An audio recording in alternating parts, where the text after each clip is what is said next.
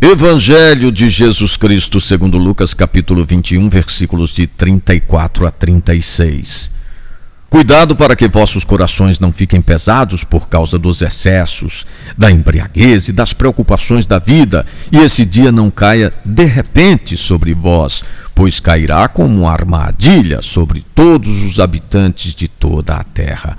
Portanto, ficai atentos e orai a todo momento, a fim de conseguirdes escapar de tudo o que deve acontecer e para ficardes de pé diante do Filho do Homem.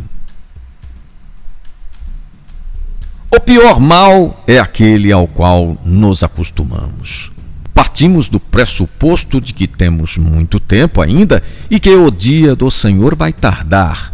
O tempo de Deus é hoje. Hoje é o tempo de amar, de partilhar, de viver a boa nova para evitar possíveis surpresas. A vida é um eterno aprendizado desde a infância. Aprendemos a caminhar, a falar, a ler.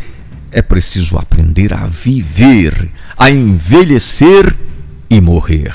Jesus, em outras palavras, nos diz que está na hora de despertar do sono e num dia poder ficar de pé diante do Filho do Homem. A vida é feita de escolhas e cada escolha sinaliza a próxima escolha. No horizonte todo deve figurar o dia do Senhor que não sabemos quando acontecerá. A oração e a atenção sinalizam a espera.